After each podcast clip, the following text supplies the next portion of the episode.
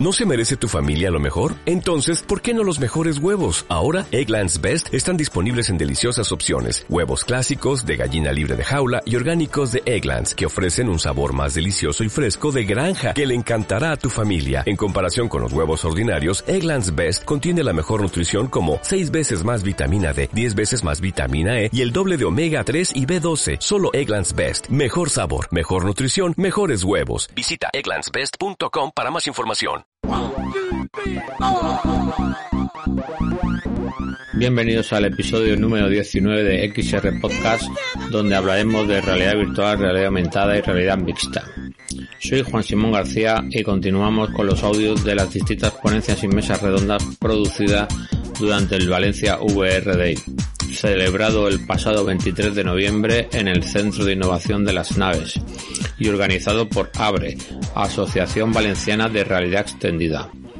Para los despistados, ¿qué es, ¿qué es esto del VR Day? Pues básicamente la celebración del Día Internacional de la Realidad Virtual que se viene celebrando desde hace un par de años durante el mes de noviembre. Y por dicho motivo se celebraron eventos simultáneos en más de 100 ciudades de todo el mundo. Hoy os pondremos el audio de la mesa redonda titulada Videojuegos en VR presente o futuro con la participación de José Gómez Bosch, uno de los autores de el videojuego valenciano para PlayStation Anyone's Diary.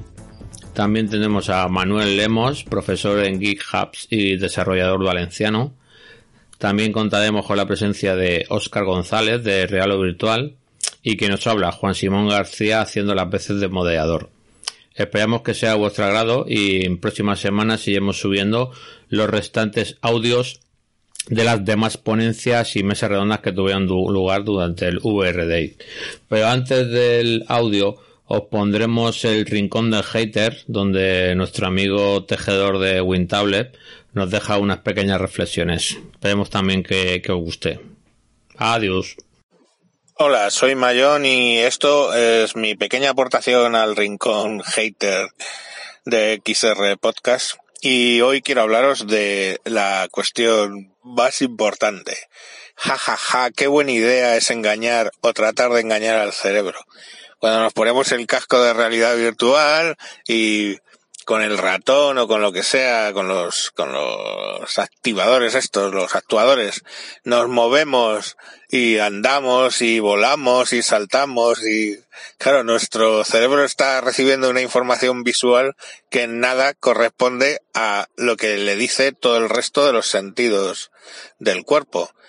Y claro, eso trae escenas muy divertidas porque fijaros una cosa, el cerebro, el cerebro, vamos, el cerebro en principio recibe varias señales al respecto de su postura, eh, pues por la presión en los pies, en las plantas de los pies, eso se transmite y esa información sabe el cerebro más o menos cómo estás eh, balanceado, influye dentro de lo que es el, el uh, saber en qué posición estás. Eh, luego, por supuesto, lógicamente está al tanto de toda la posición de la columna, de las caderas, etcétera. Toda esa información le llega al cerebro, ¿vale? Pero principalmente el balanceo a través de la presión de los pies. Y segundo, eh, y lo más importante, el oído interno. El oído interno tiene un orgánulo que se llama el caracol, que está lleno de líquido y unos eh, pelillos. Y esos pelillos detectan el movimiento eh, en tres dimensiones, vamos, o sea, en, los seis ejes, digamos que les mola decir a los de a los de la realidad virtual, detecta y manda esa información. Eh, esa información no es solo la posición, o sea, que tienes la cabeza inclinada, pongamos por caso, sino que detectan también las aceleraciones que está sufriendo el cuerpo, en principio a través de la cabeza, lógicamente. Vale. ¿Por qué eso es relevante? Es relevante porque luego otra información que tiene el cerebro es lo que él ve.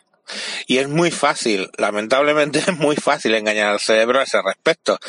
Eh, ya no se estila mucho, pero antiguamente pues tenéis las casas embrujadas, eh, donde tú entrabas, eh, lo llamaban embrujadas, pero bueno, y mediante espejos o pretendidas inclinaciones, veías la habitación donde entrabas como inclinada y tendías a inclinarte, claro, en ese momento el, el cuerpo perdía, movías el centro de gravedad fuera del cuadrado que te generan los pies y ibas al suelo y era todo muy gracioso. Entonces, eh, eso que era muy gracioso, caerse, el objetivo era que la gente se cayera o se sintiera desorientada y mal, es lo que se consigue muy fácilmente con un casco de realidad virtual donde los ojos están recibiendo información mm, de posiciones que tú tienes, de movimientos que no hay y toda una serie de cuestiones y eso hace que si no estás sentado, bueno, pues lo primero es que haya bastante peligro de caerse. Yo he compartido mil veces un vídeo eh, donde se ve a un tipo probando con unas eh, gafas de realidad virtual, no me preguntéis cuáles, mm, porque no me acuerdo. Un tipo que está de pie e, y lo que está haciendo es escalar por una pared. ¿Estamos? Entonces, eh, él va escalando, va echando una mano a un agarre y muy bien. ¿eh? El, el, parece ser que el juego pues está entretenido, ¿no? Va subiendo por la pared. Llegado un punto, él intenta alcanzar un, un agarre y claro, el cuerpo le dice, no, tranquilo, ya te ayudo yo, si hay ahí una pared para pararte.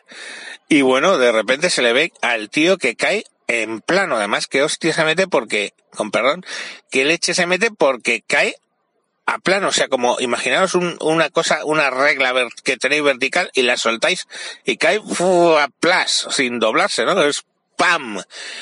Se mete un castañazo que al final solo justo ya llegando al suelo echa los brazos adelante porque eh, eh, debe ser que ya se da cuenta de que la que se va a meter y se mete un zambombazo impresionante. Entonces, eh, pues muy bien, enhorabuena, has conseguido engañar al cerebro y te has metido una leche de tres pares de cojones. Y claro, luego además cuando hay una eh, una desincronización entre lo que te ven tus ojos y lo que eh, siente el oído interno, hay mucha gente que cae en lo que es la poke fair en inglés, que quiere decir la feria de los vómitos. Unos mareos impresionantes que mucha gente se marea con la realidad virtual porque no coincide lo que está viendo con lo que su oído interno le dice, con lo que la presión en sus pies le dice, con la con lo que el postural del, del cuerpo le dice al cerebro. Y el cerebro pues hace lo que en las casas encantadas dice, bueno, pues tranquilos, que ya te ayudo yo, wham. O directamente pues caes en una vomitona espectacular. Un buen mareo. Que no le pasa a todo el mundo, ya no le pasa a todo el mundo. Yo he navegado y eh, hay mucha gente que suelta la papa según pone un pie en el barco y hay gente que no.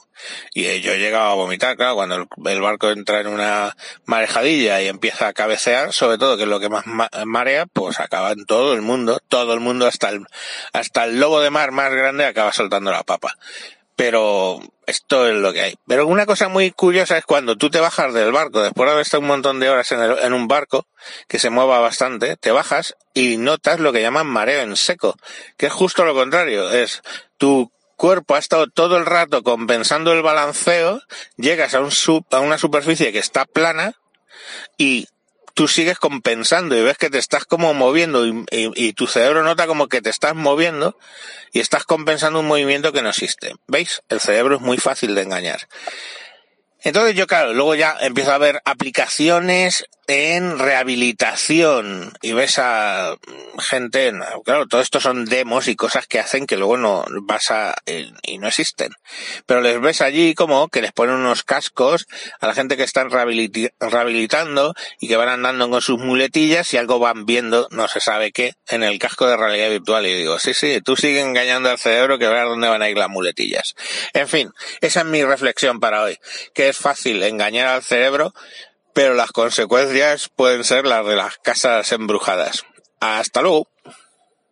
Del equipo World Domination Project, que ha realizó el primer videojuego en realidad virtual en la comunidad valenciana a través de, la plataforma de PlayStation.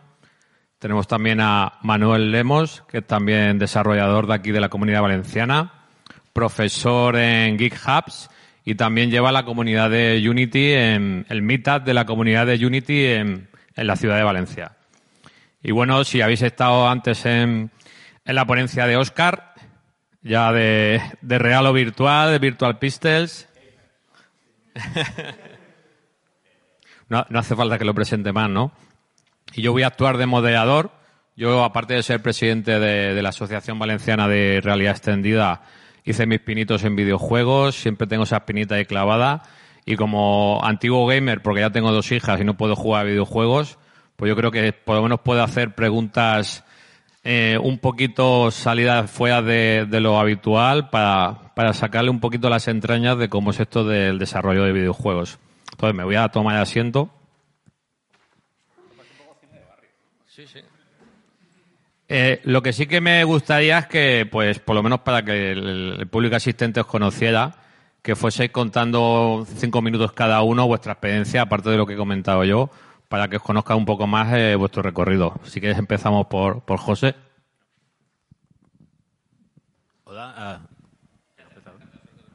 hola yo, yo soy José Gómez. ah, yo empecé como diseñador industrial eh, en 2008, pero me explotó la crisis en la cara y me tuve que ir al extranjero y me dije, como no hay futuro, pues me voy a hacer eh, videojuegos. Eh, Con el dinero que saqué me empecé un máster aquí en la Florida y conocí al resto de mi equipo y, en, y hace tres años ah, conocimos a la gente de PlayStation Talents y de nuestro, lo que iba a ser pro- nuestro proyecto de final de, eh, de máster, ah, acabamos haciendo, ah, publicando un juego que lo sacamos en febrero y, y hasta ahora. Vale, yo soy Manuel Lemos. Para que me conozcáis un poquito, eh, yo la informática y los videojuegos lo conocí a la vez. Yo conocí el ordenador con el juego de Hércules de, no, de la PlayStation 1, que tú espero que hayáis vivido. Entonces yo cuando vi un ordenador, lo que era capaz y el videojuego, yo dije, vale, yo no sé qué voy a hacer en el futuro, pero tiene que ser con un ordenador y con un videojuego. Y 20 años después, pues aquí estoy sentado pues, hablando con la mesa redonda con estos grandes exponentes. Y al final lo que me dedico es soy desarrollador de software, soy multiplataforma. Toco IoT, móvil, escritorio, web, eh, videojuegos, dependiendo del proyecto.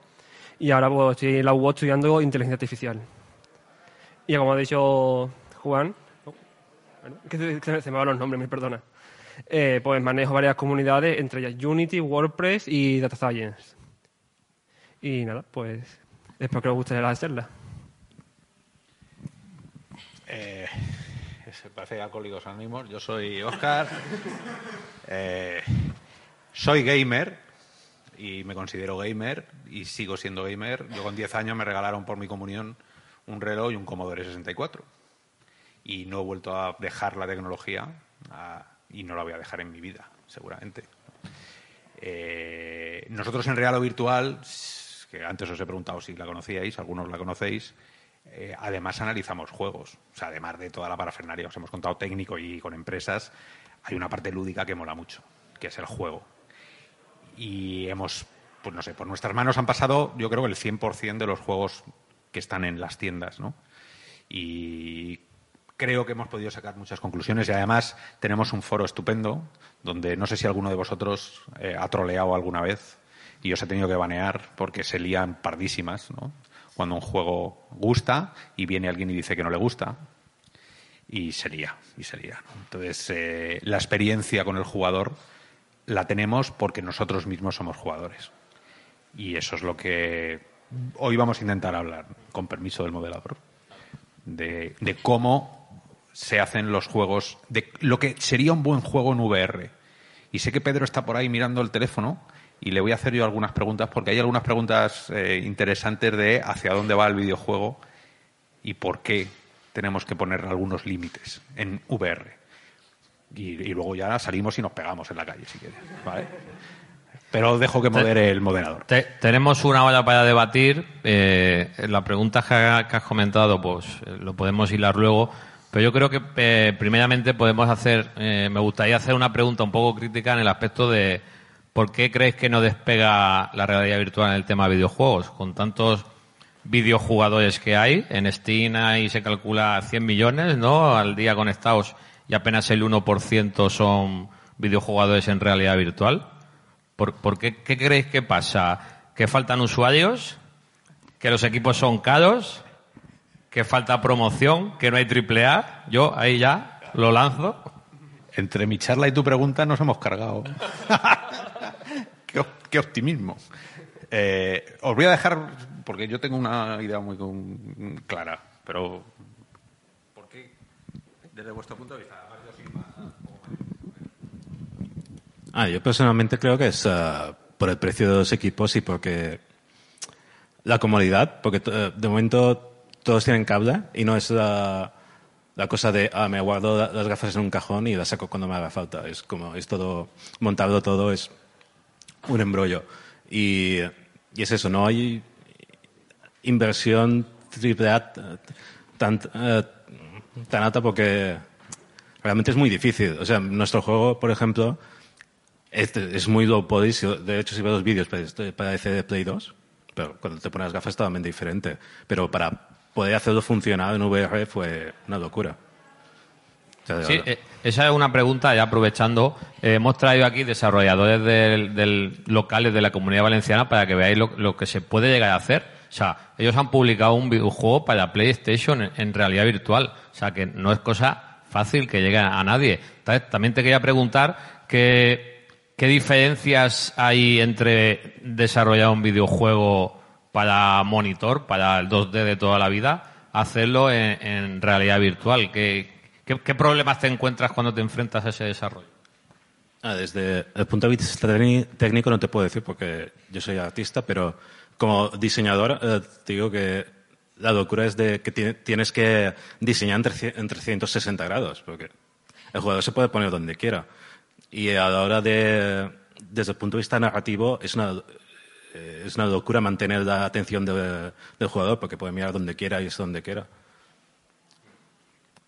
Y, Ya lo comentaba Oscar antes en su ponencia, el, el asunto de que todo está, es- es- se está experimentando. No, no hay un protocolo marcado, como a lo mejor en la industria del cine, en el que ya saben que eh, la cámara tiene que enfocar aquí, saben que tienen que hacer este recorrido.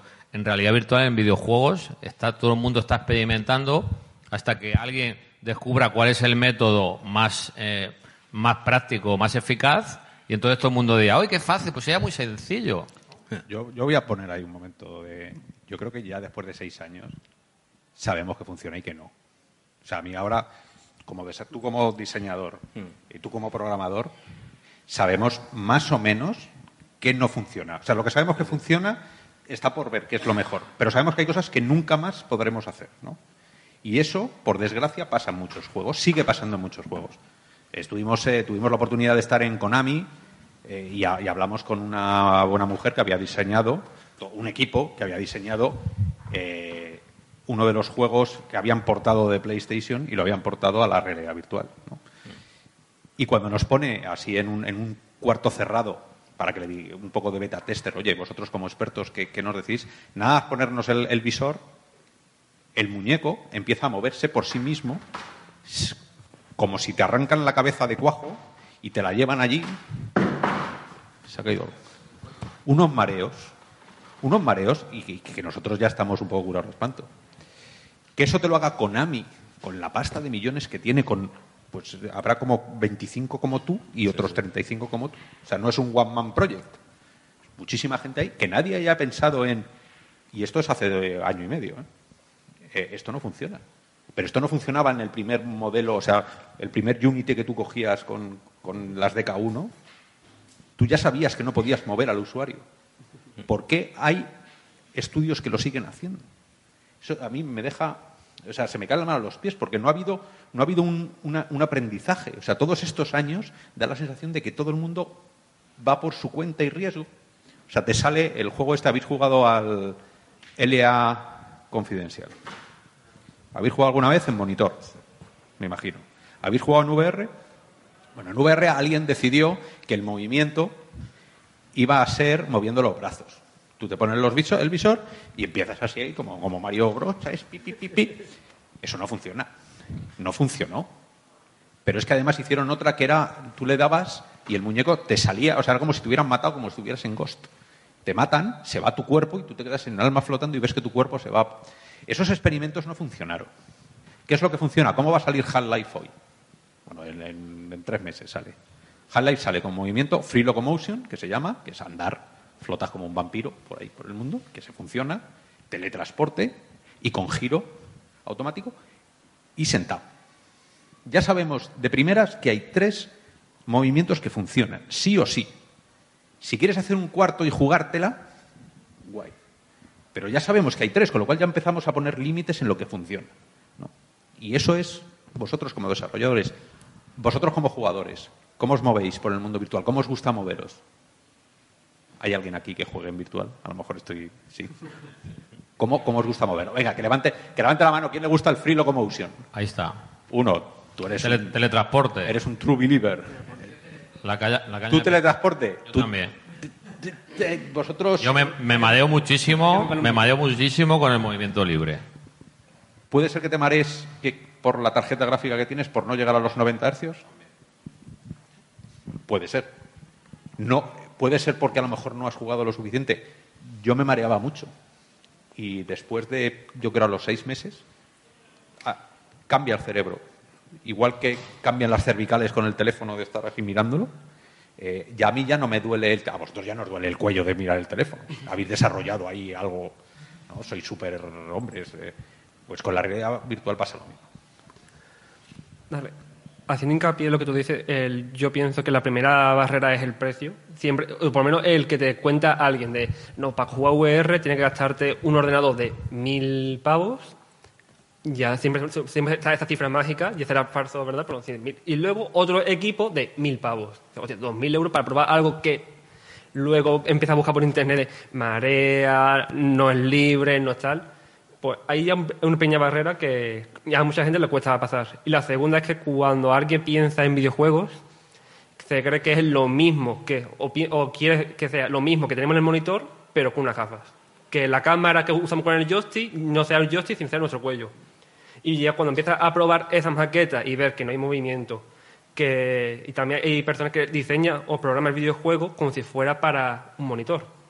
Y la velocidad a la que tú te mueves en un gran turismo no puede ser la misma que si la vives en primera persona, porque son velocidades mucho más altas que estamos acostumbrados a en la vida real y nos mareamos.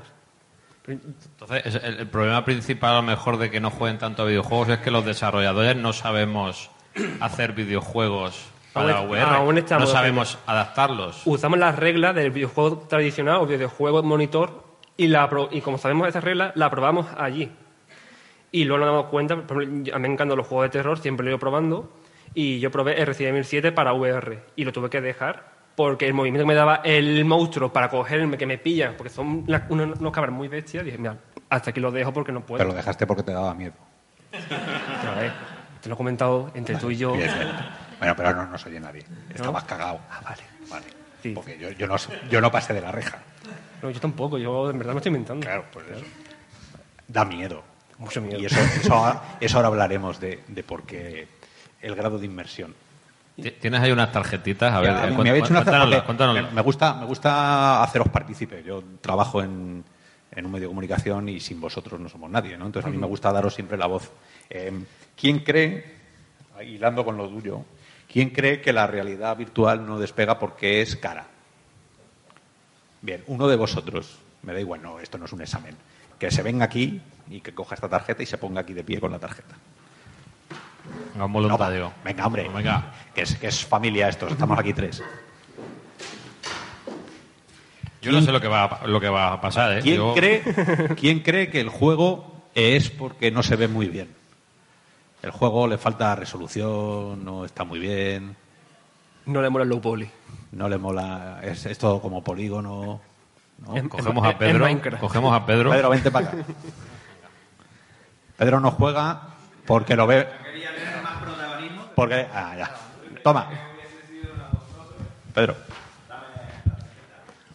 ¿A quién le gustaría, a quién le gustaría tener más campo de visión? Que no fuera así. venga, uno de vosotros, que venga el que sea. Venga, este- este hombre de barba que parece decidido. Venga. Bien. Hacerle una foto. Bien, esa, esa, en teoría, en teoría, esto es, esto es el desastre. Este es el desastre de la VR. Por estas tres personas no llegamos a donde queremos llegar. Vale. Pero, pero, tú que estás más barato, da un paso para adelante, da un paso para adelante. Bien. Si lo queremos más barato, y vosotros queréis que la realidad virtual de juego sea mucho más barato, vosotros venís conmigo. No vais a tener ni resolución ni campo de visión. ¿Vale? Ahora, tenéis dinerito, hemos cobrado un poquito, habéis encontrado vuestro primer trabajo, habéis sacado buenas notas, yo qué sé, lo que sea. Tenéis dinero, vente para acá. Con lo cual tenéis dinero. Pero queréis más resolución porque tenéis dinero. No, no, no, tú te vienes. El que se va es el campo de visión. Es imposible que con este dinero que tenemos y con esta resolución que la tenemos, conseguir un campo de visión como el que queremos. Es imposible. Ahora, tienes dinero y quieres campo de visión porque te gusta. Vente. Ah, te vaya. No puedes tener resolución. Vas a ver mucho campo de visión en el juego, vas a ver que te disparan desde Battlefield, desde el campanario, pero vas a ver un píxel como un puño de grande y la bala no la vas a ver. Nunca, yo lo siento por los tres, pero nunca vais a estar juntos. Entonces, esas razones que se están dando de por qué el videojuego no despega, que pueden ser estas tres, tenemos que encontrar el equilibrio para que ese visor, para que esa experiencia del juego llegue a los gamers, ¿no? nos llegue a nosotros. Tenemos que ser capaces de comprender que si queremos un visor, jugar con 400 euros de visor, que es una PlayStation, con un campo de visión de 90 grados, que no está mal, vamos a tener una resolución que le vamos a ver a este hombre bien, no súper bien como el monitor de 4K que tenemos, pero que cuando juntemos a los tres, la experiencia va a ser muchísimo más inmersiva, muchísimo más divertida, pero del orden atómico, que un juego de monitor. Y hasta aquí la performance. pero creo que era importante No. que entendáis gamers lo que ocurre. ¿no? Pero no querías que participaran, tú querías conos aquí móviles. No, no lo has dejado hablar. Bueno, mira, espera, toma, mira. Una pegatina, una pegatina, Ahora le premia. una pegatina. Muchas gracias. Si, si quieres te pones de moderador, ¿Tú ¿eh? No tengo, barata? no tengo ningún problema. ¿Estáis, estáis de acuerdo? Sí. Vale, y esto es por parte de la empresa. También me di cuenta hace un par de meses, y mi, mi madre y yo tenemos la afición de ver películas de terror, aunque luego diga que me da miedo. Luego, luego me pasa media película, Pero eso no, con la gafa no puedes hacerlo. por eso no la juego. Cierro los aún tengo el visor este que está ahí. Pero le puse, y entonces, mira, pues voy- voy a ponerle, siempre dice que no, no hay películas como las de antes. Y yo, hostia, pues, tú nunca has jugado un videojuego, y yo con un juego de, mm, de Last of Us, no, de Last of Us, perdón, un, ¿cuál- el de la mansión del lo- el loquero, ¿cómo se llamaba? No, eh, bueno, Resident Evil, es que no me acuerdo el nombre del. Se lo puse y, y lo, de- lo dejó jugar porque le mareaba. Lo- la misma excusa que ponemos nosotros con la VR. O por ejemplo pongo yo que si yo juego menos. Y ya ese juego es un de juego de 2017 y ya está bien pulido, que no marea. La mayoría de juegos lo juega sin problema, pero mi madre, que no está acostumbrada a jugar videojuegos, le mareaba, eh, hacía controles de tanque, era incapaz de mover los dos ejes de la cámara a, la vez. También es un tema de aprendizaje nuestro. Exigimos jugar la misma o tener aprendiz- aprendizaje del monitor al VR y no decir, mira, te- tengo que dedicar un mes a acostumbrarme a esta nueva tecnología. ¿Alguno de vosotros ha jugado al Wolfenstein 1? ¿Al Doom 1? ¿Sabéis que ese juego hizo que se mareara el 90% de los gamers del mundo? El Doom, cuando sale Carmack, saca Doom 1, hubo gente que vomitó. No había YouTube para verlo porque no existía, pero los foros se llenaron de gente, esto no puedo moverlo. No me, o sea, se mueve demasiado el juego. Estamos hablando de un monitor de 14 pulgadas. En, yo tenía una EGA monocromo mm, naranja y jugábamos en eso. Y la gente vomitó. ¿Jugáis al COT alguno? Sí, ¿no? ¿Os mareáis? No. Ha habido un aprendizaje. Sabemos como diseñadores, como desarrolladores, que hay cosas que mareaban en su momento y las hemos mejorado. Sabemos que los hercios marean. No sois vosotros, no es vuestro cuerpo que se maree porque sí. Es por la respuesta técnica. Y ahora sabemos cómo hacer mejor cosas. Cuanto más, cuanto más velocidad de refresco, menos te vas a marear. En realidad virtual y en monitor normal. Cuanta más resolución, cuanto menos estrobo haya. Y con 72 hercios, yo no tengo ya la cosa aquí, pero se- el, el estrobo marea. Las Go, si pones fondo blanco, marea. Tú como diseñador sabes que si pones un fondo blanco con 72 hercios, va a parpadear y te va a marear. O sea, Sí, sí, nuestro juego es eh, oscuridad. oscuridad. Sí. Mira, ahora cuando acabes explicar la solución que, que hicimos para el motion sickness. Que, bueno, claro, cuando... No, no, no, com- com- coméntalo, Ah, bueno. coméntalo. Pues eh, la solución que fue una idea de nuestro game designer eh, fue en plan que el movimiento lo haces como tú vas a imaginar, imaginaos que esto es el escenario, tú agarras el escenario y lo mueves. Que a- así parece como una idea muy sencilla, pero es como imagínate tú estás sentado en una silla y yo agarro la silla y muevo y tu cuerpo reacciona hostilmente, que es un poco lo que pasa con el eh, motion sickness. Pues si te mueves tú voluntariamente, tu cuerpo te prepara y, y lo resiste. Es como cuando te van a hacer algo que te, sabes que te van a hacer daño y lo haces tú mismo y como que hace menos daño. Y esa, esa fue nuestra solución. En el sentido que es el jugador quien controla el movimiento directamente y así su, su cerebro lo, lo- lo adapta y, y no, no tiene problema. Solo había un par de momentos en el juego en el que nosotros movemos la cámara, pues fue muy, muy pocos y, y comprobamos mucho para que la gente no, no se mareara. Incluso gente que, que tiene motion sickness así agudo. Y pues na- nadie se ha quejado de- de- en ese respecto en nuestro juego. O sea que tuviste muy, muy, muy en cuenta optimizarlo y evitar los mareos. O sea, es una cosa que, por ejemplo, a, Oscar se lo, escuché, se lo he escuchado decir repetidas veces, el tema de que hay que centrarse en que esas primeras personas que se acercan a la realidad virtual que no tengan una experiencia negativa. Porque encima no van a repetir y van a estar echando víboras por la boca. Sí, pero ya te digo que, que ahora mismo hay tres sistemas que hacen que no te marees. O sea, hay tres sistemas, por, por lo menos hay uno que es jugar sentado. Jugar sentado en la realidad virtual a mí me parece un poco un poco mongi, lo que decir así. Yo, o sea, me parece un poco... o sea, te, te estoy dando la posibilidad de moverte por mundos. Otra cosa es que hablemos que hay problemas físicos. Y hay gente que tiene problemas físicos, por supuesto que es- es O de esta. espacio, que O no tengas espacio en casa. Pero incluso de espacio, porque hay- se están haciendo ya juegos que, que tienen en cuenta el espacio que tú tienes. ¿no? Y, y modelan el, el juego que están modelando a- para que se adecue a tu habitación.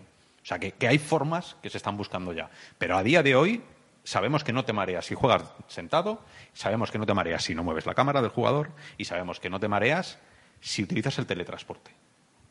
Pero siempre a unos hercios. O sea, el juego, tú como diseñador, cuando te enfrentas a un juego virtual, sabes que el modelado, si haces un monstruito, ese tiene que tener unos píxeles, tiene que tener unos vértices, unos polígonos. Si te pasas de polígonos, y tú como programador lo sabes, la tarjeta gráfica empieza a renquear. No va a ser capaz de moverlo y ya si le pones luces eh, dinámicas, ya es- claro, y partículas y efectos, empieza a crujir la tarjeta. No va a poder darte lo que tú puedes ¿no? Y lo que tú necesitas. Con lo cual, como diseñadores, como programadores, hay un punto de optimización de tengo que rebajar el número de polígonos de una manera que el usuario, que no sea como el nuevo coche de Tesla. ¿Lo habéis visto? no? Pues sin llegar a ese extremo. Lo poli. Claro. Me encanta. Sí, pero, pero eso, en juego, tienes que hacer algo bonito sin que se note que no tiene tantos polígonos, ¿no? Y ese es el gran reto de optimización a nivel diseño. Luego a nivel programación hay otros. Y, eso creo que es muy importante cuando alguno de vosotros terminará estudiando eh, videojuegos, si os gusta, y empezará a hacer videojuegos. Y cuando lo hagáis para VR, tener en cuenta eso, que la potencia no es infinita. Tú no puedes hacer ahora mismo un Battlefield 5 y gustarte y poner que cuando te peguen un tiro salgan aquí, ¿sabes? Los trozos de la camisa volando y se le vea el hueso y, o sea, además de ser una guarrada, no, no, no puedes moverlo eso en realidad virtual. Entonces tendrás que hacer trucos, como se hacen, ¿no? Como hacen los buenos diseñadores, que tú no te enteras de lo que está ocurriendo ahí. Crees que está funcionando bien, pero hay un trabajo detrás brutal para que se mueva a 90 hercios, a 72 hercios, depende del visor, ¿no? Para que no te marees. Todo esto es para que no te marees, ¿no? Y, bueno, cuando lleguen las 30, 80 o las... No sé, O, o lo que, o lo que llegue. o lo que llegue, pues haremos lo que... y volveremos a no optimizar. Es, Y hilándolo un poquito con eso, no sé si conocéis el libro blanco del desarrollo del videojuego, el que lo hace la asociación DEF. Pues en el del 2018 eh, se muestra cómo las desarrolladoras españolas desarrollan menos ahora para la realidad virtual. Se supone que vamos hacia arriba, pues desarrollan menos. ¿Por qué desarrollan menos? por lo que hemos estado hablando, eh, puede que haya pasado el hype inicial, ese boom inicial.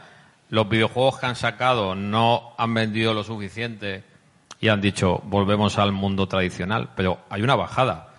Lo único que sale que aumentan son los videojuegos en realidad mixta, pero muy levemente. Entonces, eh, eh, ¿qué pasa? Eh, ¿Es fin de ciclo de la VR en videojuegos? Eh, estamos siendo a lo mejor demasiado negativos, ¿no? Pero también hay que ser críticos con la situación. Eso son pasando, te cifras. está pasando un poco. sí. No, no son opiniones, son cifras. Entonces, eh, ¿cómo creéis que esto puede remontar? Los AAA que van a salir ahora, Half-Life, el, el que has comentado, Medal of Honor, ¿crees que puede darle un impulso? Por cada A que pongas al juego, ponle un año de desarrollo.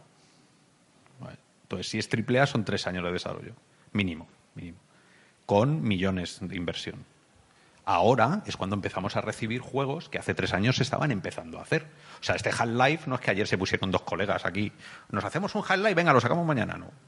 O sea, llevamos tres años y medio con Half-Life, que son, lo han hecho muy bien porque ninguno sabíamos lo que estaban haciendo, pero otros no lo han hecho tan bien y sabíamos que ese juego iba a salir dentro de tres años. Entonces ahora con las sale Riff S. Con Riff S, que es el nuevo modelo, empiezan a llegar grandes juegos que llevaban tres años antes, o sea, eh, Medal of Honor, que estuve con entrevistando a Peter Hisman, que es el director de, Medal of Honor, el tío decía, yo llevo tres años y medio con este juego. Empecé a hacerlo antes, cuando salió el primer eh, Riff 1. O sea, esos tíos estaban empezando con un juego cuando la realidad virtual estaba empezando. Y ahora es cuando lo recibimos. Entonces, hay que tener paciencia. Si es que estos cacharros llevan... Sí, porque los desarrolladores en España dicen que los videojuegos que han sacado son muy cortitos. A lo mejor han estado seis meses desarrollándolo. Entonces, eh, es lo que comentan, no, no, es- no llega ni a la primera A. Sería Ah, un- ¿Qué juego querríais vosotros tener en realidad virtual? ¿Qué juego haríais que salgáis ahora corriendo al corte inglés ahí y os compréis la, el visor? Tomb Raider. Pokémon. Con, con Spandex. Vale, vale. Eh, Tomb Raider, ¿qué más? ¿Qué, qué otro juego os gustaría? No, soy gamer, por Dios. Venga, un poco de sangre. Half-Life. Half-Life. Bien. El Portal. Lo que es que Portal puedes echar el higadillo allí, ¿no? O sea. Eso tiene que ser flipante. Por eso mismo, hay que experimentar. ¿Cuál? Assassin's Creed. Assassin's Creed sabes que ya están en ello. Bien. O sea que se Ci- Civilization. Mo- mover, mover ese, es un los- poco, ese es un poco demasiado friki, ¿eh? No, yo ese no sé qué mercado tendría. Yo, yo repetí un curso por culpa de Civilization. O sea, lo, lo- lo reconozco aquí. Virgen. Pues, eh, hombre, sí, las cosas pequeñitas en realidad virtual funcionan muy bien. O sea, la, la- Eso de mover las piezas, sentirte como, como Dios o como un general moviendo las tropas. Eso Sí, es sí, eso es algo que se ha aprendido, que no se sabía que iba a pasar. Igual que ser gigante. Yo todo el mundo que le pongo las gafas y le pongo Google Earth hace de Godzilla. Lo primero que hace es se va. ¿Qué necesidad de hacer el ridículo tenías? Pero, pero todo el mundo se viene arriba, ¿no? Entonces, lo grande, lo pequeño, lo que no podemos hacer en la realidad es lo que llama más la atención a la gente, ¿no? Como desarrolladores, digo. Pero es eso. Cuesta mucho ¿Qué dinero. opináis, José? ¿Vale? como desarrollador. Hace poco, eh, en septiembre, fue el Demo Day de PlayStation y estuve hablando un poco con los desarrolladores con el tema de, mira, ¿por qué estas ideas? ¿Por qué tal? ¿Por qué no este concepto que se sabe que está llevando? Y siempre la respuesta era muy parecida de intentamos acortar el tiempo de desarrollo porque hasta que no vendemos no recuperamos la inversión. Entonces, si el juego tarda cinco meses, son cinco meses de nómina más cinco meses de local, tal, tal, tal. Entonces, y siempre juegan en plan de, tiene que poner todo el dinero por adelantado, rezando, que le va a volver los juegos los beneficios. Mm, Ellos lo que hacen muy bien son los juegos de monitores, simplemente porque como han estudiado la carrera de videojuego, es lo que te enseñan. Ya los profesores ya han, han pegado con esta pared de- del Doom, de que marea, y dicen, no, no hacéis esto porque el primer Doom mareaba. Aquí tenéis la fórmula correcta. Pero, claro, en VR aún tenemos profesores. O poquito a poco va llegando los profesores de que te dicen, no hay teletransporte, esto es una mala práctica. Llegará un momento que dirás, teletransporte mala práctica. Y ahora mismo es la- como una de las leyes del VR. Yo, claro, si tienes que dedicarle seis meses a hacer el videojuego, lo que tarda en modelar, programar, eh, hacer game design, y luego otros cuatro o cinco meses en experimentar y buscar tu fórmula, está añadiendo el doble de coste. Entonces, pues entonces no ten- tenemos el dinero justo para seis meses, tenemos que experimentar, pues no, no experimentamos. Sacamos este juego y mejor con este juego, con el lanzamiento de este juego, sacamos un VR y vemos. Pero sobre todo yo creo que es por acortar tiempo de inversión. Cuando ya las grandes compañías como Half-Life eh, muestren sus fórmulas, yo creo que ya se irán animando.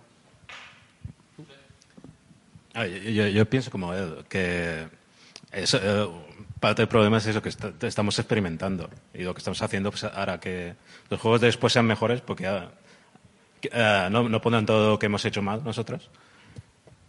Y. eh, o sea, eh, realmente la idea es eso, que es. La mitad del tiempo te lo pasas experimentando y no, no, hay, no hay dinero para, para tanto. Pero hay una normalización ahora en el mercado que espero que llegue. O sea, con Half-Life, que parece que es el gran juego que tú estabas esperando, llegan muchas más cosas. Llega la normalización del mercado. El mercado del, del videojuego empieza siendo con los cassettes que yo jugaba en el Commodore, que eran indies. Todo el mundo, la Steam, el mundo de la, de la demo Steam, hacía los videojuegos y nos los intercambiábamos con cinta. Pero de repente empiezan a meterle dinero, empiezan a llegar las los grandes juegos. Eso normaliza el sector normaliza que va a haber grandes juegos que tú sabes lo que te esperas. Yo cuando llegue Half-Life, si es una mierda, me muero. ¿Sabes? Porque, porque seguramente sea un juegazo. Hay mucho dinero, mucha gente trabajando en él. Entonces, eso va a hacer que yo vea un juego de VR definido y yo voy a saber qué esperar de él. Y va a poner en su lugar a los indies. Los indies no son quienes tienen que mover el mercado. Los indies no son los que tienen que vender esas gafas. O sea, la PlayStation se vende porque sale el Red Redemption, porque sale el, el Gran Theft Auto, no porque salen los 400 millones de indies que están detrás. ¿no? Entonces, es muy importante que la VR dé ese mismo paso de globalización normal, de, de- mercado normal, de que haya grandes juegos y luego esté los indies investigando, que es lo bueno del el limbo, el- de todos esos pequeños juegos que dices, ¿cómo mola, no? Pero que no, no va a meter pasta ningún estudio grande, porque no lo justifican. Ese es vuestro, vuestro ecosistema, vender no las millones de copias que se espere que vendéis, sino las copias normales de un indie que justifica un estu- pequeño estudio, que justifica seis meses de diseño, no cinco años de diseño. ¿no? Además, que el VR está en la misma situación que con el primer el Mario, el Doom. Doom no fue el primer shooter. Mario no fue el primer juego de plataforma. Hubo mucho antes eh, que fallaron porque la fórmula no estaba ajustada. Mario fue el primero que lo hizo bien. Doom fue el primero que lo hizo bien. Y todos estos juegos, el Fortnite no fue el primer Battle Royale. Hubo un par antes, pero Fortnite fue el primero que dio con la fórmula adecuada. Luego ya viene esa época que dice, mira, el Soul Light, el, el Dark Souls D, el Minecraft D, el Fortnite D. Ya, ya cuando la gente conoce la, la fórmula, simplemente es jugarlo y ve, ah, mira, pues eso no lo voy a pensar de esta forma. Esta forma es jugarlo y ya lanzamos las fórmulas. Pues a partir de ahí empieza ya a salir todas las. Pa- Para eso sirven eh, los indies, ¿no? Para, para investigar, para experimentar. Cuando El- den con la fórmula, pues ya vendrán luego la- la grande- los grandes partners a hacer su triple A con esa fórmula, ¿no? El AAA nos da la gran fórmula y los indie lo que hace es jugar con los parámetros de esa fórmula. Pues juega con 2x más, con 3x menos. Y ahí va Pero, pero como decía José, eh, juegan con su dinero los indies. O sea, sea, pero no lo mismo- Un equipo indie eh, saca un producto, si no lo venden, pues ¿qué pasa? En el libro blanco del desarrollo de videojuegos lo comentan. Sí. Que creo que el 80 y pico por ciento de las empresas tenían menos, eh, menos de, más de menos de tres años de, de vida. O sea, eso te dice que tienen un ciclo de uno o dos videojuegos, el tercero no es rentable y cierro. Sí, Cada juego nos comenta que siempre, y yo pienso que puede ser el último. Aunque haya sacado incluso cinco juegos, que la más veterana en Valencia, que tiene unos cinco juegos, más pequeños más grandes, dice, eh, no, es que ya no tengo esa estabilidad de tengo cinco juegos de una hora, no. Cada juego puede ser el último. Y además, yo pienso que no lo mismo inventarte una fórmula que, que tener una fórmula y que juegue con tus parámetros. Es un, creo que para mí me gusta, es, más, es menos costoso. Y aún más, si ve que al mes parametrizando esa fórmula no funciona, pues borramos y, y empezamos a usar la fórmula buena. Sabes que esa fórmula te va a dar al menos lo mínimo para mantenerte para el siguiente. ¿Querías comentar algo, José? Bueno, Oscar. Eh, a riesgo de que me partan la cara, eh, quien, si vosotros, vosotros eh, bueno, ya tenéis un, un recorrido, quien haga un juego indie le va a poner muchísima ilusión. Todos hemos hecho juegos. yo tengo una aplicación que estoy vendiendo. Yo he vendido 300 copias de mi, de mi cacharro. de- Ya, ya puedes invitarnos a cervezas a todos, ¿eh? a todo. A- cuesta tre- cuesta 3,99 dólares. Yo me llevo un dólar de cada, de cada uno. ¿vale? He vendido 300. Todo el mundo pensamos que con el- lo que vamos a hacer vamos a levantar Zuckerberg. O sea, voy a ser Zuckerberg. Mañana me levanto y tengo un imperio detrás. ¿no? no todo el mundo que haga un indie va a salir y va a ganar dinero. No todo el mundo que haga un indie va a reventar el mercado. Entonces, lo primero que hay que ser es muy realista. Y, la charla mía ha sido también el realismo en la VR, pues esto es igual. Es el realismo en, en- los proyectos. Si estáis haciendo un proyecto de verdad, se llama ahora disruptivo. Si vosotros ponéis en la carátula disruptivo, ganáis más seguro. Pero disruptivo viene a decir que va a cambiar algo. Si hacéis un juego que se sume al carro, vais a luchar. ¿Cuántos juegos hay en Steam? O sea, es, es imposible. Hay, hay más juegos que jugadores Al en el mundo. día creo ¿sabes? que metían 300 Es o una barbaridad. ¿Tenéis, ¿Tenéis millones para el marketing? No. ¿Cómo vais a luchar? El boca a boca. El boca a boca de vuestros colegas, del diseñador, claro, los influencers, nosotros, pero no pagaos. Yo no, yo no cobro por eso. Eso es. Pero por qué- ¿Y por qué voy a hablar yo bien de un juego? Porque de los 4.000 juegos que tengo disponibles, este me llamó la atención por muchas razones. Porque tiene algo, tiene una narrativa interna distinta, hace muy buen uso de la realidad virtual, y eso es un tema que si quieres podemos sacar. ¿Qué, ha- qué- qué esperáis como jugadores que haga la realidad virtual? Un juego de realidad virtual. Yo para jugar a un juego de realidad virtual con un mando, para eso tengo una tele de 4K, ¿sabes? Paso de la realidad virtual. Yo quiero hacer cosas distintas en la realidad virtual. En la medida en que los desarrolladores y programadores entendamos qué es interactuar con el mundo, por ejemplo, el Medal of Honor, hablando con el Peter este Gilman, me dice, eh, cuando se te acaban las balas, yo tenía las gafas al lado, dice, ahora vas a poner a jugar, cuando se te acaban las balas, a ver qué haces. Yo me puse a jugar, pegué cuatro tiros y vi que salía el casquillo, ping, así, y que me venía un alemán nazi a por mí. Y yo estaba ahí parado, agarré la mano, cogí una sartén y según vine le pegué un sartenazo en la cabeza. Digo, toma ya. Esto es un buen uso de la realidad virtual. O sea, acabo de matar a un nazi con una sartén. O sea, es- además es, mm. Hay un punto ahí filosófico interesante, ¿no? Que ya discutiremos luego de la pregunta que te quiero hacer. Eh, pero es eso. Utilicé la realidad virtual de una manera que iba a ser imposible de utilizar en un juego normal. Vosotros no tiráis el mando, cogéis la sartén y le dais al monitor. En realidad virtual sí. Ese fue un ejemplo claro de por qué un juego está optimizado para la realidad virtual. Luego iremos a la ética de reventar cabezas con una sartén. ¿vale? Pero es un punto que, como diseñadores, yo creo que vosotros tenéis que empezar a entender. eh, ¿Cuál es vuestra opinión? Estoy moderando, toma, espera. No, no, no, no, si te pagamos por porque estés aquí todo el día. O sea, asume el papel que quieras. Aquí, a- atornillado. Eh, Oye, hay un... No le pagamos nada, ¿eh? que, que viene gratis. somos unos desgraciados. La VR todavía no da. Comprar visores, por favor. Con el código de descuento de Pero eh, es también es otra, porque los estudios AAA si van a apostar por algo van a apostar por algo muy seguro y no se van a arriesgar nada. Y si son ports de juegos ya existentes como el Resident Evil o, similares, ¿sabes? Eh, como consumidor yo pienso, ¿para qué voy a pagar 500 euros más por, por este juego? Por darle un sartenazo a un nazi en la cabeza. No, yo te pongo ejemplos reales de, de cómo utilizar la realidad virtual. Mm. ¿no? Si tú utilizas Resident Evil y te lo haces Alien, que yo os lo contaba antes, yo me puse Alien. El juego de Alien, el Modern, este no me salía. Ve.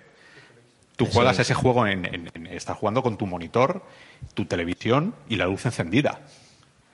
Juega ese juego con unas gafas, estando en la nave, en la Nostromo, y escuchar en un pasillo. "Shh".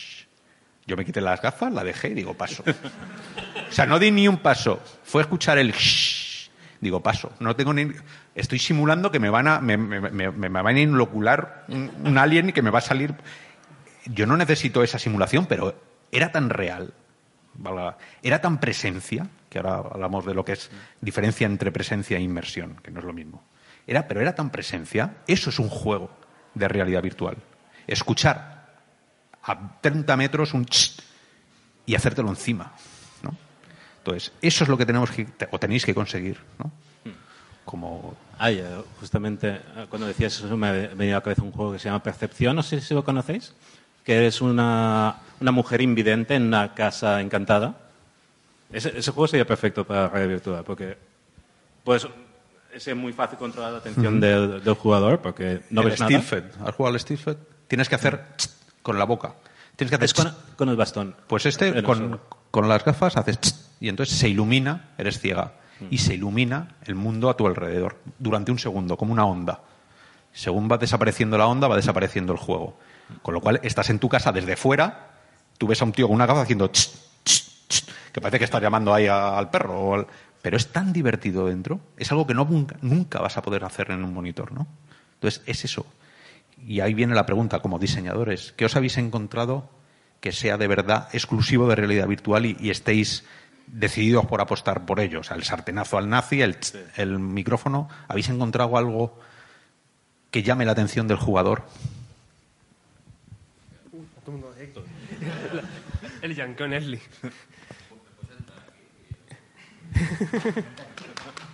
Pues en este aspecto, como los programadores es el que menos innova en sí, lo que hacemos, tenemos al diseñador que nos da los polígonos y el game designer que nos dice esto es así y nosotros transmitimos todo esa, ese papel al, al Unity. Entonces, pero, cosi- sois robots. O sea, digo, ya que estamos delante Yo sí. de la gente, tú sí. yo soy un robot. Pero ¿qué, qué creéis vosotros que sería un, un buen uso de la realidad virtual para juegos? Gente que no ha jugado a la realidad virtual. Es- no, no me acuerdo el nombre del juego, pero es como que estás en una arena, bueno, en un, como un coliseo y es un gladiador que te mueves muy... Gordo. Creo que sí. Y, y la, y la mayoría de gente juega como normal, a espadazos y tal, pero me quedé flipado cuando vi a alguien jugar que cogió a uno de los rivales, se le arrancó la cabeza, se le ha tirado a otro y, y usó el cuerpo como arma. Pedro, vente un segundo, un segundo. Es que esa- eso viene que al pelo para la pregunta. Gracias. Eh, el juego que está contando, yo he hablado de matar nazis con una sartén. Él acaba de hablar de un juego que se llama Gorn. ¿Conocéis Gorn? Arrancar ro- cabezas romanos. arrancas con tus propias manos miembros de un pobre desgraciado que te viene a matar. Vale, eh, eh, estando en realidad virtual, y sé que es un tema comprometido, por todo aquello que sale de si tú juegas, sale noticias siempre de ha habido un asesinato en Estados Unidos, un tío ha, ha masacrado a un colegio y el primer titular que ponen es jugaba a videojuegos. Bueno, eso es mentira, es una falacia, eso es el sentido de la de periodismo, rascas un poco y te ves que no es así. Pero, y aquí viene una pregunta tú como futurista, eh, ¿dónde está límite entre matar a alguien con un mando y matar a alguien con tus propias manos en realidad? Bien, ahí está. Ese, ese es un gran debate, porque evidentemente cuando hablamos, bueno, cuando hablaba yo antes de realidad indistinguible, no hablamos de las limitaciones que hoy también expusiste, que a día de hoy todavía el valle inquietante no existe. El valle inquietante, ¿lo conocen? Bien, no existe en realidad virtual. Por mucho que se consiga, todavía ves y tu cerebro, aunque es engañado lo suficiente, ves que es una realidad ficticia. Pero si llegamos en ese futuro, que como futurólogo estoy hablando, ¿no? Estoy contestando a que el engaño es total, a que la realidad es indistinguible, evidentemente jugar a algo eh, de tan extrema violencia, sobre todo a gente que está formándose, que se está educando con 12 años, 13 años, 8 años, eh, lo le está llevando a un camino muy peligroso, que es entender que el mundo funciona así. Y no queremos que el mundo funcione así, no queremos resolver los problemas arrancándole la cabeza a nadie, eh, ni haciendo otras prácticas. Claro, eh, nosotros como gamers, yo empecé a jugar con 12 años, eh, evidentemente, y estuve mm, durante toda mi adolescencia jugando eh, a juegos violentos, porque al final estábamos jugando siempre a shooters y a cosas parecidas, y yo llevo disparando toda mi vida. Eh, el- evidentemente, el otro día estaba jugando a, no recuerdo, el eh, PlayStation Plus me dio eh, gratis el del francotirador. ¿Cómo se llama ese? El Sniper. Y estuve como seis horas eh, reventándole el cráneo a todo el mundo con balas que se me ponían a, a Ballet Time de Matrix a tiempo real y salía todo el esquema de cómo le penetraba la bala al cráneo. Y evidentemente se me planteó un tema ético, es decir, esto, esto para qué lo quiero yo? Pues me está divirtiendo un enano.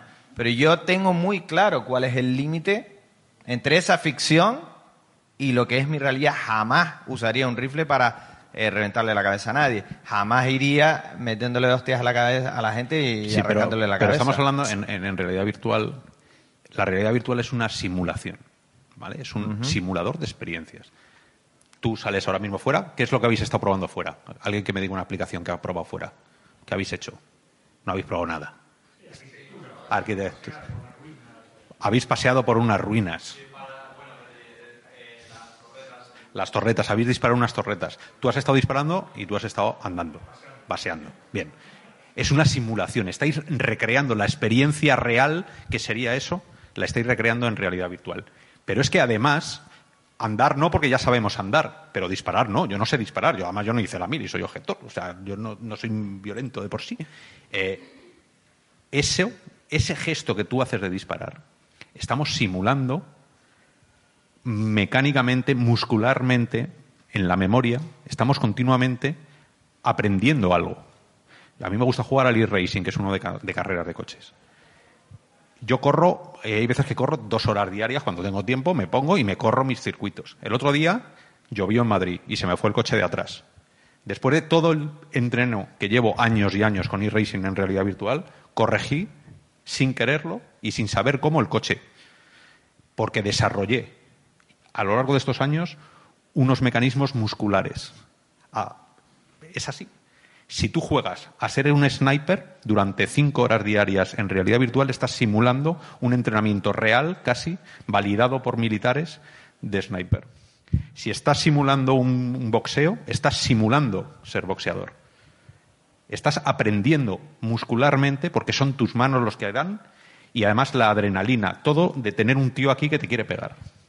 Muscularmente, mentalmente se ha quedado eso. Si tú te pegas mañana con alguien, tú sabes automáticamente cómo es un gancho, ¿sabes? Lo has estado entrenando aunque no has querido. Lo vimos en Matrix. A eso, sé kung fu, pero con años, ¿no? Ahí está. De hecho, de hecho lo que y vuelvo a hablar de futuro, ¿vale? Lo que se quiere pretender es que no pase cinco años, que lo tengas inmediatamente. Eso es lo que quiere Google.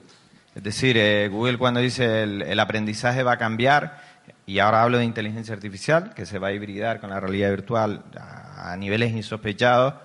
eh, lo que estamos haciendo ahora en inteligencia artificial es clonando tus redes neuronales inconscientes. Yo siempre pongo un ejemplo que también tiene que ver con simulación. Y es, enséñame, eh, yo no sé montar en bicicleta, no es así, sí sé, pero te pongo esa, en esa tesitura. Enséñame a montar en bicicleta. Tú directamente me vas a empezar a describir pasos de cómo se monta en bicicleta. Y yo, cuando intente simular esos pasos que tú me describes, lo que ocurrirá es que me monto en la bicicleta y me caigo. Porque no se trata de seguir unos pasos, sino de realizar un proceso de aprendizaje inconsciente. ¿Cómo aprendes a montar en bicicleta? Cuando haces ensayo y error durante el tiempo suficiente como para que tu cerebro inconsciente pueda parametrizar tus redes neuronales para darle todas las órdenes a todos los músculos, sistema nervioso que son necesarias y entonces es cuando podrás decir, sé montar en bicicleta, sé disparar un rifle, sé hacer tantas cosas que tanto la realidad real como la virtual nos están enseñando. Pero es que si yo tengo eso almacenado en una red neuronal y te la puedo implantar, el tiempo de aprendizaje se elimina. Por tanto, puedo empezar a jugar al Snippers siendo un tirador de élite desde el segundo número uno, Pero es que si hoy- hay una descarga de ese módulo de aprendizaje ya directamente a mi cerebro. Hoy, a día de hoy, puedes condu- eh, eh, X-Plane, el 3D, el videojuego, que es más de videojuego de aviones, y con el Fly Inside, que son tus manos los que tocan los botones, estás ah, volando un 747 de verdad, de verdad, o sea, con todos los, todos los botones. Vale 35 euros el juego. Incluso el D3, el DS, ¿cómo se llama este? Tienes un MiG-27, un ruso. Tienes todos los botones modelados donde están. Si tú juegas mucho a ese juego y te atacan, tú vas a saber hacer así exactamente donde tienes que hacerlo. Igual que si el 747 falla el flap y te pone lo que hacen los pilotos profesionales en su solar de vuelo, lo estás recibiendo mentalmente y si juegas mucho ese juego, yo te monto en un simulador que lo hemos hecho y tú sabes dónde ir a tocar. Y el tío te dirá, pero tú, has, tú eres piloto, ¿te has sacado la licencia? No, he jugado a realidad virtual. Claro. Entonces, esos es los límites de... Más que nada porque ha salido el tema, que tú has dicho Gorn, que es de arrancar cabezas, tú has dicho Resident Evil, que es de sacarle eh, las tripas físicas a un tío, eh, yo he dicho de matar nazis con una sartén, y tú has dicho Sniper. O sea, fíjate que cuatro juegos han salido en realidad virtual así en un momento. ¿Ha salido algún juego de puzzles? No. Pero eh, te interrumpo brevemente. Los límites no los podemos poner nosotros que lo que estamos haciendo con los videojuegos es imitar la realidad que ya ha sido impuesta por la cultura del guerrero desde que la civilización existe. Es decir, si hacemos un videojuego de francotiradores es porque las armas para disparar a distancia ya existen desde que tenemos, vamos, uso de lo que es nuestra civilización guerrera, desde el uso de la ballesta, desde la piedra que te la tiraban a la cabeza. Nosotros simplemente estamos siguiendo la cultura que hemos aprendido y nos parece divertido porque nos parece posible trascender la realidad y hacer algo en el mundo ficticio que no haríamos en la vida real, que es, por ejemplo, arrancarle la cabeza a un tío sin consecuencias, tanto éticas como sociales evidentemente. Y esto eh, abre ese discurso que la industria del videojuego, de la simulación, de la recreación de la realidad, siempre ha tenido. Si estamos haciendo lo correcto, pues yo creo que sí, porque el mundo que hay que arreglar sigue siendo el real, no el ficticio. Aunque a una persona que está empezando a ser educada, como es un crío de 8 años o uno de 14 años, hay que enseñarle muy bien cuáles son esos límites. Pero no debemos ser los creadores de estas ficciones, sino la sociedad que lo está educando en sí. Para que cuando él practique este, este, videojuego, juegue, haga esta presencia, esta inmersión o lo que sea, entienda desde qué punto parte y sepa éticamente lo que le corresponde en una realidad y en otra. Eh, estaríamos aquí horas, yo creo, un tema súper interesante, pero yo creo que un par de preguntas, si, si alguien quiere hacer alguna pregunta a alguno de, los miembros de la mesa redonda. Eh, la, pregunta la, la, quiero dirigir sobre todo a los que trabajáis con videojuego. Es que eh, se podría plantear la biometría dentro de un videojuego VR, es decir, considerando las respuestas del cuerpo humano como parte del propio juego. antes has nombrado Alien Isolation y, por ejemplo, la inteligencia artificial del juego hace que cuando tu personaje corre eh, respira más o menos fuerte y eso lo capta el, el alien. Pues eh, intentar pues, que la, la, respiración fuese la propia del jugador o algo. O sea, eh, por un lado, hasta qué punto es real esa aplicación y, en otro lugar, hasta dónde puede llegar. Yo conozco eh, ejemplos de juegos que te toman la posición de los ojos para saber si estás mirando o no y el personaje te riñe. cuando está un personaje explicando otra misión y tú estás mirando hacia abajo, te dice, ¡eh, mírame! Entonces, poquito a poco, a medida que, como ha dicho Pedro, los cinco sentidos se vayan inmersiendo en los juegos, pues tendremos esas, como esas APIs para poder tenerlo en cuenta. Incluso eh, hacer es decir, el personaje está cansado, de una forma sentir que el cuerpo esté cansado. No muchas veces, que hacemos los videojuegos el tema de sé que la barra de estamina está baja, pero yo fuerzo al muñeco a que siga corriendo y hasta que el muñeco no pare de forma programada, no para. Sino que haces tú que digas, no, no, tengo que parar porque yo me siento cansado. Pero la pregunta también viene por, ¿tú querrías?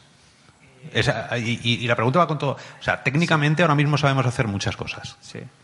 ¿Es necesario? ¿La gente lo entendería? O sea, tú entenderías que te pusiera un chaleco, que lo hay, y que te pegara un tiro en, el COT, por ejemplo, jugando, y que el brazo te doliera. Porque lo hay, o sea, la tecnología existe. A mí me han puesto sensores, eh, no, por todo el cuerpo, eh, para, sentir, para sentir frío, calor y dolor. El mismo parche. Unos japoneses que lo hicieron en la Gamescom hace dos años. Yo aluciné en colores. Porque el tío me decía, ¿te duele? yo, sí, claro que me duele, tío. ¿Qué necesidad tengo yo de que me duela? O sea, Como jugador, ¿eh? O sea, hay aplicaciones médicas, eh, científicas, sí, pero como jugador. Entonces, la pregunta yo te la hago. ¿Tú jugarías a un juego en el que tuvieras que estar jadeando y que eso repercutiera en el juego? O sea, ¿dónde están los límites que vosotros como jugadores le vais a dar a esa tecnología que nosotros como diseñadores tenemos disponible? Porque no, no veo tan claro. ¿Quiénes de vosotros tenéis el Wii Fit? ¿Sabéis lo que es el Wii Fit? Sí. ¿Quién lo tiene? Uno. Yo ten- es de la Vale, ¿quién, quién lo usa? Nadie, ¿no? No, no nos vengamos arriba. La pregunta trampa. ¿Quién lo usa? Ni Dios. O sea, estas cosas de interacción quedan muy bonito en charlas, queda muy bonito en, en- en aplicaciones. Luego no lo usa nadie, porque tú quieres jugar y jugar. Y yo creo que en la realidad virtual, jugar a Half-Life está bien, coger una palanca y reventar ahí un bicho que te viene a la cara, está guay. Pero ya si tengo que ponerme el traje, tengo que no jadear, tengo que mirar, como dices, de, a un sitio en particular. O sea, ya, empieza a ser demasiado exigentes para nuestra generación. Yo no sé si mi hijo, que tiene 12, cuando sea mayor, eh, sí, que lo, sí que lo hará. ¿no? Pero es eso. Vais a ser vosotros los que lo digáis. Igual que el Wii Fit no se vendió un pimiento y tuvieron que tirarlo con los cartuchos de ETE ahí en, en Las Vegas, ¿no? Eh, seréis vosotros. Yo quiero decir, wow, eh, este está más alto. Eh, el concepto de realidad virtual lo nombró por primera vez un dramaturgo famoso en 1938 y definió la realidad virtual como aquella realidad artificial donde se trascendieran los límites de la realidad real, es decir, que adquiriésemos superpoderes. En relación a esto, yo no quiero jugar a un juego, como bien ha dicho Oscar, en el que me canse, sino que tenga el superpoder del no cansancio, de la energía infinita, que es el videojuego tradicional. Tú cuando jugabas al Mario al Doom no te cansabas nunca. Y podías estar ocho horas recorriendo pasillos y matando bichos y no había cansancio. ¿Cómo Cuidado leería- con, la- con el realismo, ¿no? ¿Cómo le haría Mario Bros después de las carreras que se pega? Imagínate. O sea, ¿Sabes? Tú quieres estar en un, en un Resident Evil, entrar en la cocina donde está el otro machacando a uno con un cuchillo charcutero. ¿Cómo debe oler eso? O sea, yo no quiero oler eso en mi vida. O sea, saldría traumatizado de esa habitación, ¿no? O sea, hay, tiene que haber unos límites en la Claro. realidad virtual de... Lo que menos quiero que me, que me, me duela a mí. Y una pista serían los superpoderes. Es decir, yo, por ejemplo, en el Alien, cuando me cago de miedo porque oigo el ruido, sería genial darme el poder de Dios y decir, quiero ver al Alien ya. Quiero tener esa opción y verlo allí y decir, y lo quiero paralizar. Ya ves, otro Y- juego. Eso, y ya más... Eso terminamos en, en filia, Pues, ¿sabes? De eh, mira, pago el premium o, pa- o hago la compra que haga que hacer, pero me gustaría no sentirme dentro de estas realidades artificiales, no sentirme peor que en el mundo real. Si voy a hacer la inversión, si voy a hacer el cambio, quiero sentirme mejor. Tener todo un set de superpoderes. O una barrita. Y además tener, y el botón de off que dijimos el derecho fundamental al off. Cuando vea que lo estoy pasando mal, no tener que quitarme el dispositivo con lo que ello conlleva, o el knock-knock del que me comentabas esta mañana, sino tener dentro del propio videojuego la posibilidad de, ¡ep! quiero que pare todo. Eso sería darle poder al usuario. Eso es diseño de videojuegos centrado en el usuario. Siempre que el usuario tenga la mejor experiencia posible. El empoderamiento del jugador, exactamente. Has usado la palabra clave. Ma- Manuel, ¿quieres comentar algo? No, ya no, era pues, dando vueltas lo de Pedro, sino que a mí me gusta jugar los juegos de terror porque si me pillas sé que no me va a matar, de verdad, si no. pues, En cualquier me pillas y si me sale game over. Pero molaría. Eh, matan. A ver, ¿a vosotros os gustaría jugar un juego que si os matan en el juego, os matan en el juego y nunca más podréis jugar ese juego? ¿No habría más responsabilidad entre los jugadores? ¿No habría gente que se Ah, quede al vale. pecho de para matar a todo el mundo porque sabe que le van a matar y al final está rompiendo el juego? Había experimentos de juegos de que si te matan en el juego se te borran el, el Steam. Y tienes que volver a comprarlo. Yo en Elite Dangerous lo- no me han matado nunca. El día que me maten en Elite Dangerous dejaré de jugar porque no tiene sentido. ¿no? Es, eh, pero bueno, son muchas, muchas Javier. Sí.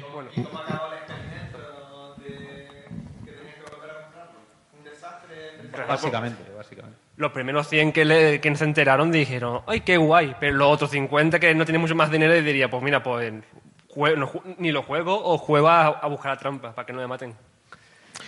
Bueno, pues muchísimas gracias. Nos hemos pasado del tiempo, pero ha sido un placer teneros aquí. Eh, al moderador Oscar, muchas gracias por. Y nada, un fuerte aplauso.